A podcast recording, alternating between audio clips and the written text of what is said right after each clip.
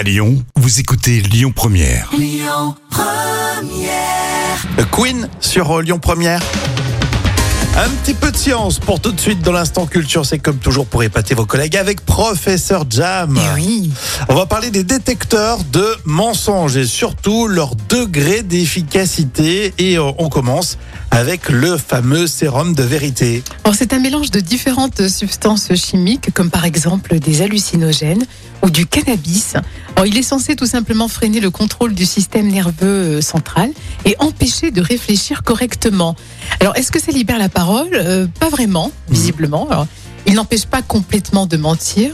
En plus, il est assimilé à de la torture. Donc, du coup, le sérum de vérité n'est autorisé nulle part dans le monde. Ah, d'accord. Donc c'est pas du tout euh, efficace. Il y a aussi le polygraphe. Alors c'est une courbe qui monte et qui descend et la CIA l'utilise. Oui, mais la justice en Europe ne l'utilise pas. Mhm. Alors, grâce à ces capteurs, le polygraphe mesure les paramètres physiques qui augmentent quand on ment.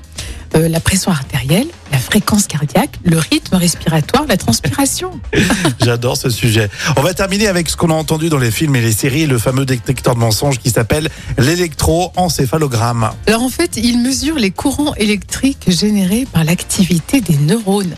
L'électroencéphalogramme repère les ondes qu'on appelle P300. Alors il est plutôt efficace. hein. Cette technique est utilisée Ah ouais par la justice américaine.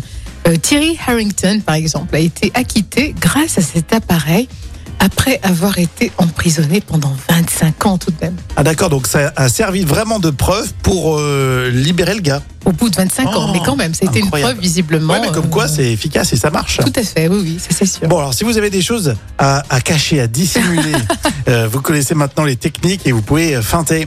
Oui, carrément. Tu sais, ça me fait penser, euh, tu sais, à mon beau-père et moi, dans, avec Robert De Niro, c'est quand Eh il oui. passe son gendre au détecteur de mensonges. Mais carrément. Allez, tout à l'heure, vous aurez les moments cultes de la télé avec des candidats ultra spontanés, mais tellement drôles à ne pas louper. Et puis, euh, on écoute YouTube là tout de suite sur Lyon Première. Écoutez votre radio Lyon Première en direct sur l'application Lyon Première, lyonpremière.fr et bien sûr à Lyon sur 90.2 FM et en DAB+.